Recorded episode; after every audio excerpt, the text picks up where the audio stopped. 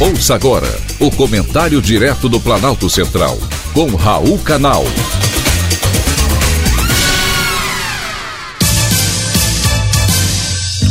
Queridos ouvintes e atentos escutantes, assunto de hoje é a teoria da felicidade.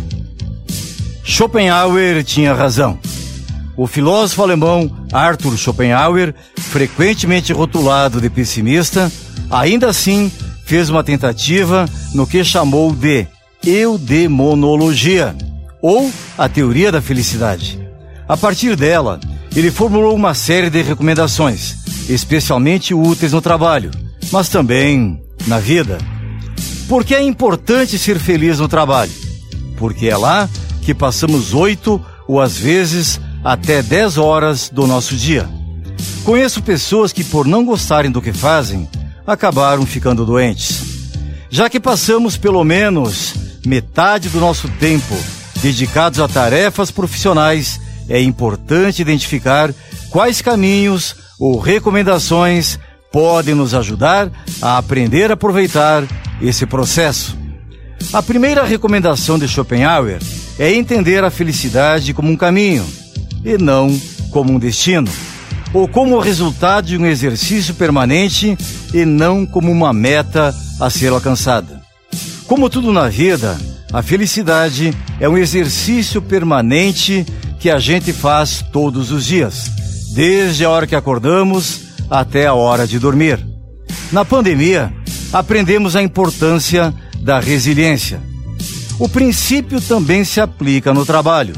Para ser feliz na profissão, é preciso continuar melhorando de forma permanente, treinando para estarmos atualizados e traçando sempre novos objetivos. Outra recomendação: ser não é ter. Não confunda melhorar e progredir com acumular mais coisas.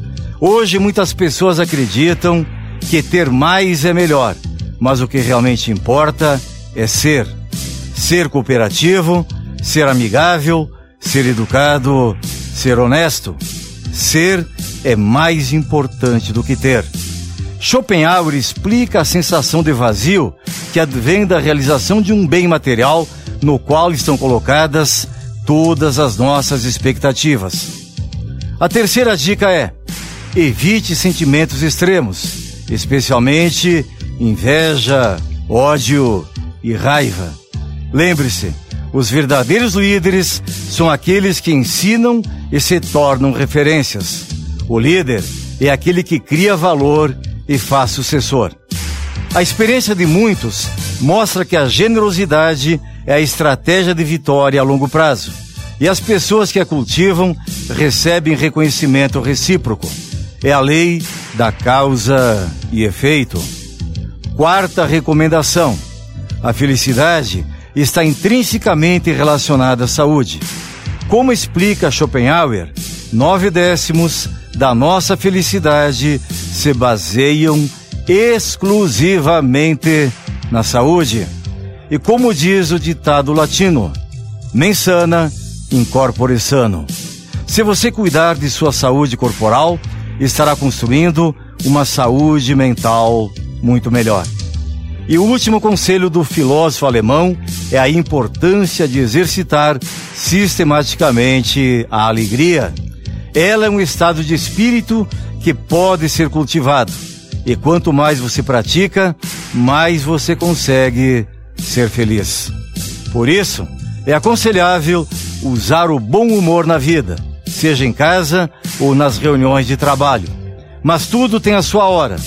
Não banalize a troca de ideias, mas em alguns momentos, para quebrar o gelo ou relaxar uma discussão, vale um pouco de bom humor. Como explicou Freud, o criador da psicanálise, o humor desnuda a repressão, gera proximidade e contribui para um ambiente melhor. Eu concordo com ele. Foi um privilégio ter conversado com você.